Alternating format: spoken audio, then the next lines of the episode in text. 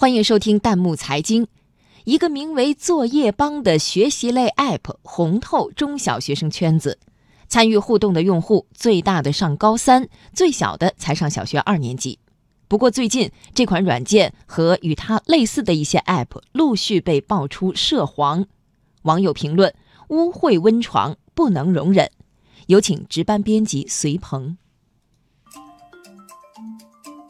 移动互联网的迅猛发展，催热了在线教育平台，也把青少年直接暴露在各种信息面前。近期爆出的多款学习类 App 含有不良意味浓重的内容，引发网友热议。学习类 App 涉黄，网上课堂竟变成污秽温床。What？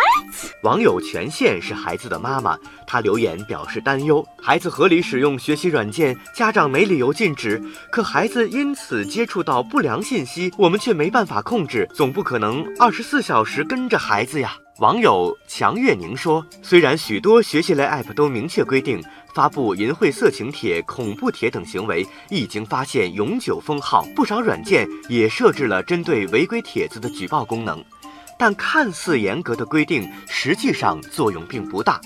一些软件过滤只能过滤关键词，一些图片或一些打擦边球的黄段子很难发现和杜绝。”网友八百标兵奔了北坡建议。哪怕有一点点涉黄，都该严厉打击。这是影响青少年健康成长的大问题。有涉黄劣迹的 App，除了整改，还要在法律上追责，加大处罚力度，提高违法成本，坚决不能容忍，必须严格监管，没得商量。网友于歌子说：“我今年上初三，是一个作业帮的用户，经常用这款 App 进行学习和查询题目。我从前确实在同学圈功能中看到过一些涉黄的帖子。”这很容易带偏没有是非辨别能力的未成年人，因此我非常支持这些 app 进行审查和升级，也衷心希望早日审核完毕，还大家一个互相交流、共同进步的平台。